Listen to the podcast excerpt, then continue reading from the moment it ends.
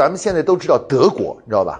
德国是这个呃，德国和日本都是这个，应该说是咱们都知道，就包括它生产的产品。你一说德国生产的产品，你心里感觉到那那质量肯定是没问题的，对不对？是吧？啊，德国出的东西一定是没问题的。而且你知道，你们还不知道一个事儿是什么？就是德国是世界上出的科学家和哲学家最多的国家。就历史上咱们知道的很多哲学家都是德国人，知道吧？科学家，比如像爱因斯坦。他早期是在哪里啊？是在德国的，你知道吧？是后来从德国逃到了逃到了那个什么，逃到美国，你知道吧？他并不是美国美国人，你知道吧？而是德国人，你知道吧？然后那个这个，比如说像马克思和恩格斯，那是德国人，那 不是俄国人，那是德国人，你知道吧？他们都是德国人。那德国为什么会诞生了这么多优秀的科学家？还有包括优秀的这个哲学家，包括他们制造的产品，到今天为止，我们都认为德国是真正的精良制造的，那那个就是制造水平最高的这个这个这个这个那什么工业水平最高的，其实源于什么呢？源于一八大概一八一几年的时候啊，当时德国的首相是俾斯麦，俾斯麦就是这个首相啊，他公布了一个一个法案，就是全民教育法案，啊，全民教育法案，这个法案中提到了什么呢？就是所有的家庭。年满六岁的儿童，不管男女，都必须要去送到学校里去学习。如果送去学习呢，所有的费用呢，就是国家全包，啊，就是完全是免费教育，你知道吧？国家全全包。然后呢，如果你要是有孩子满六岁了，你不送去，对吧？你你说想让他家里，你说我家里穷，我想让他帮我干个活，你知道吧？你要交罚款。知道吧？如果一旦被发现了，说你有六岁六岁以上的孩子儿童啊，二十岁以下六岁以上的孩子，你没有送去上学的话，一旦被发现的话，被举报的话，你要被罚款的，你知道吧？每年，而且每年都得罚。你只要一天不送他上学，他就就会罚你钱，你知道吧？那这个政策一出的话，整个全全德国呢，所有的孩子，你知道吧，都都得到都上学了，知道吧？所以到了一九。大概在一九零零年的时候，零年的时候，德国的嗯，那就是国民教育的情况是什么呢？百男人、女人、男孩子、女孩子，受教育的，就是完整受完这个初中小学、高中、中教育的，呃，还能占整个国民的百分之九十九，就是百分之九十九的人都是受过教育的，你知道吧？都是那种教育的。之之所以德国今天会变成这个样子，你知道吧？就是源于德国人在那个年代，然后那个年代，这个建立了一个提高国民素质的一个基本的一个法案。我们第一件事情就要把员工整体素质要提上来，你知道吧？要打造一个高真正达到基本要求的素素质的团队，你知道吗？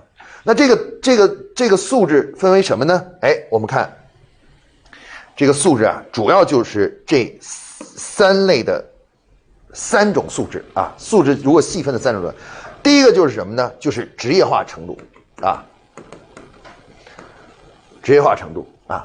比如对对于啊文职人员来说，就是之前我们讲的听、说、读、写、行啊，这五大习惯的建立，怎么听、怎么说、怎么读、怎么写，你知道吧？怎么写啊？这就是作为一个职业人士啊，走走向企业的职业人士必须要。养成的习惯，因为这个习惯就是什么？就是你的素质，你知道吧？就你写出的东西必须是这样的，就是简洁明明了啊，言简意赅，你知道吧？然后没有废话，而且不会有错字，这就叫什么？你如果你能做到这点，就是你每次写都能做到这点，这说明你就有了这个素质了，你知道吧？如果你写出的东西乱七八糟，意思不明确，然后经常错错字百出，这就说明你没有这个素质，你知道吧？这个素质还没有，你知道吧？啊，素质还还不具备，你知道吧？那听说读写行是什么呢？是我们说的叫做职业素质啊，也就是说，作为一个职业人士的基本习惯，知道基本行为习惯，啊，怎么听、怎么说、怎么读、怎么写，你知道吧？哎，基本习惯，哎，这个习惯的建立呢，是，这是对于企业来说，这是一种能力啊，这种你能把你的员工绝大多数人这个听说读写行的习惯全部统一在一起啊，写出的计划格式都是一样的，你知道吧？内容不同，但格式是一样的。对吧？写出的，比如说那个这个演讲，虽然这个演讲的内容不同，但是演讲的形式，包括使不使用 PPT 啊，PPT 怎么做啊，它这个的都是一样的，你知道吧？啊，那我们可以看到，军队一进去以后要军训，军训是干什么呢？就是养成作为一个军人的基本素质。那从叠被子、站站你怎么站，怎么稍息立正，怎么敬礼，你知道吧？怎么着装开始，这是什么呢？这就是军人的习惯的养成，也就是军人素质的打造、培养素质啊。那么我们企业呢，也要去把这个作为一种重要的能力啊。很多时候，一个企业有的时候你老在抱怨员工，哎，这个员工怎么这么干事情，怎么这么这样的话，原因是什么？原因是你没有缺乏了对素质的打造，你只专注了他们。这个专业的能力，你知道吧？你就像一个军人一样，进去以后不做这个军训，上来就教打枪、开开炮、开坦克，你知道吧？你觉得哎，他们会那就可以了，还练什么这这走正步啊，走步少息啊，什么还叠被子，这些不是浪费时间吗？你知道吗？但是不是这。这种职业的习惯的养成，这是一种重要的素质。因为作为一个军队来讲，协同性是极为重要的啊！你做你这个动作和我这个动作必须高度的一致。如果你不一致的话，到时候咱俩打仗的时候就乱套了，你知道吧？你有你的想法，我有的想法；你有的你有你的动作，我有的动作，乱七八糟的，那那怎么可以呢？对不对？形无法形成协同啊！所以素质本身啊，它是一种非常重要的能力，能把素质提高到一定程度，而且能够保持这种素质，让员工始终能够。保持这种素质，你知道吧？这是一种重要能力啊。那么这个第一个素质，我就是我们听说都已经叫到职业素质啊。那么比如对于工人来说，像我们现在推广的五 S 管理，五 S 管理呢就是工人的素质，也叫做执行者素质啊。执行者的素质，听说多也行，更说更偏重于管理者素质，就管理素质。而执行者素质什么？就是五 S。你看五 S 讲的什么？清扫、清理、整洁、整整理什么之类的啊，就就这些习惯，你知道吧？把这习惯，所有工人进去以后都要养成这好习惯啊。人从这儿走开的时候，要把自己这个工位这里东西都整整清楚，你知道吧？整清楚再再走，你知道吧？在在在在在下班，而不能不是说这是乱七八糟的。第二明天来了再说，你知道吧？哎，这种哎，但这些习惯的养成呢，也是一种能力啊。所以说，从职业化的角度的话呢，它可以分为两大类的能力，就是管理管理职业习惯的打造与职业呃执行者职业习惯打造啊。注意，它的名字叫职业习惯啊，职业习惯的打造啊，它这个就是为了打造这种啊职业素养，把这个素养提上来啊。当然。对应的这两个还有一个什么呢？就是关于素质管理的能力。有的时候呢，我们现在把现有的人的素质，哎，都经过听说同学哎，基本上调整过来了。可是随着时间推移，新的员工不断进来，新员工进来的时候也没有再接受这个这个所谓的素质训练，然后就就就就上岗了。然后人一多，然后再加上有一些跳槽过来的、什么挖过来的人、空降的人，过不了多久，哎，这个素质又完了，又给稀释了。又又原来建立好不容易建立起的那个做事的那个规则、那个习惯，慢慢被外来的人员的一冲，就给就给打乱了。所以我们还有一个所这些这些这个能力中都有一个重要能力，就是这个这种素质的这种管理和保持的能力。就你得建立这么一种机制，把它保持住，你知道吧？隔一段时间就要去去强化。比如说这个呃这个素质，你延伸到策略里面，就可能延伸出一条什么呢？就要调整我们的岗前培学习，要建立。素质符合素质要求的这个岗前学习，就是那种培训上岗之前，不是说只是给你讲讲公司的历史，给你讲讲公司的规章制度，然后讲一讲一讲你这个一些基本的产品知识就完了。我们以为这完了，岗前训练为了能保证新进来的人的素质跟我们原有素质是一致的，必须得调整招聘的时候之后的培训。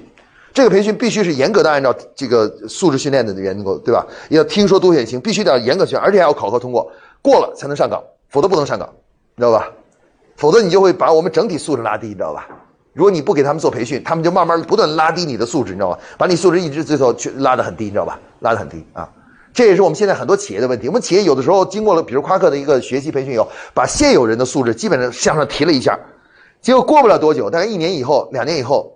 我们再去看的时候，又回到原来了。为什么？因为他们引入了很多新的人，也不进行素质训练，然后这些人一进来以后，把整体素质就给拉低了，你知道吧？全就慢慢慢慢把整个好的习惯全都给给给给改回去了，改成不好的习惯了，你知道吧？啊，就这样的啊。那么第二类的素质能力，就是关于管理团队的打造啊。我们必须得有一支懂得管理的队伍。啊，职业素养很强的一支队伍，这样只有这些东西都具备的时候，我们才能去做很多事情，知道吧？就我们包括包括跟呃跟夸克合作，引入一种先进的管理，比如年度经营计划，对吧？年度计划的要求是什么？你的管理者素质要很到位才可以。他们要认识到管理在做什么，他们才能坚决的按照这种方法去做，你知道吧？如果他们没有认识到这个，他们就觉得，哎，我其实，呃，我觉得一个部门负责人最主要就是自己能干啊，你什么问题都能解决，什么技术问题你都能搞定，知道吧？他们认为部门负责人就应该是个专家，你知道吧？就是个专家专专业人士，你知道吧？如果他这样认为的话，你导入年度计划也没用。他说我不用做计划，反正到时候有事儿我肯定搞定。啊，那这样一个理念，这个部门就完了，这个部门就不会按照这个这个科学的管理思想就进不去了。除此之外呢，第三类的素质呢，就是专业素养，啊，专业素养，专业素养呢，就是是每个不同的部门其实是不同的专业，人力资源是人力资源的专业，财务是财务的专业，呃，供应链是供应链的专业，然后比如说研发是研发的专业，对吧？每个专业都不同，专业素养的这个提升呢，最主要的是，主要是。部门的部门的专业化的转变，啊，专业化，通过部门专业化来打造这种专业才能力，你知道吧？要通过这种部门的专业化，告诉这个部门说，你们应该怎么去工作？你比如你财务，你应该怎么管财务，你知道吧？然后你该，你比如供应链，你应该怎么用科学的方法去管供应链啊？把供应链管好，你知道吧？啊，比如人力资源，你怎么用科学的方法去管人、管人的问题啊？管人的问题，他们每一个部门都需要经历这个过程，从非专业的、业余的走向专业化的。我们对专业这个概念的定义啊，我之前曾经给大家讲过，专业的理解是怎么理解呢？它是理论、方法论加什么呢？加上实践，三者缺一不可啊！如果你说你自己是专业的，你必须要懂理论，知道这个背后的逻辑和规律是什么，然后从规律呢引出方法论，对方工作方法要很清楚啊，有一套工作方法，然后最后呢，你还要必须做个实践，啊，三者都具备了，你才能称我才你能称为说我是一个专业人员。所有的能力背后还有一个通用的，必须要加上去的一个能力，就是你必须在建立一种素素养的保持和管理的能力。你必须得把它保持住，你知道吧？你不能过一段时间你又又降下去了，你知道吧？对吧？你得有一套体系啊。比如像咱们国家就是通过立法，立法这个教育法，对吧？规定了五年义务制教育，你知道吧？呃，是不是十九年九年义务制教育，对吧？义务制教育，而且这个儿童一定要接受教育。如果像到咱们国家也是这样的，如果你有一个孩子到那个年龄你不上学的话，别人是个你的邻居可以举报你的，你知道吧？你这违法违法行为，你知道吧？你说我的孩子，我不想让他上学，我就让他上学；不想让他上学，就注意这是不可以的。国家现在规定了，到了这个年纪必须得上学，你知道吧？啊，你说我穷，我没钱，没钱，说国家我给你想办法，但是你还得让他上学，你知道吧？为什么？因为这就是国家的素质的保持的办法。国家就通过这种行为来保持这个素质，你知道，保持我们国民的素质，你知道吧？如果一旦我们这个东西放松了，一旦放松了，我们国民整体素质过不了十年又降下去了，你知道吧？又开始下降了，你知道吧？啊，下降了啊！这就是什么呢？这就是我们说的第二大规律，叫素质规律。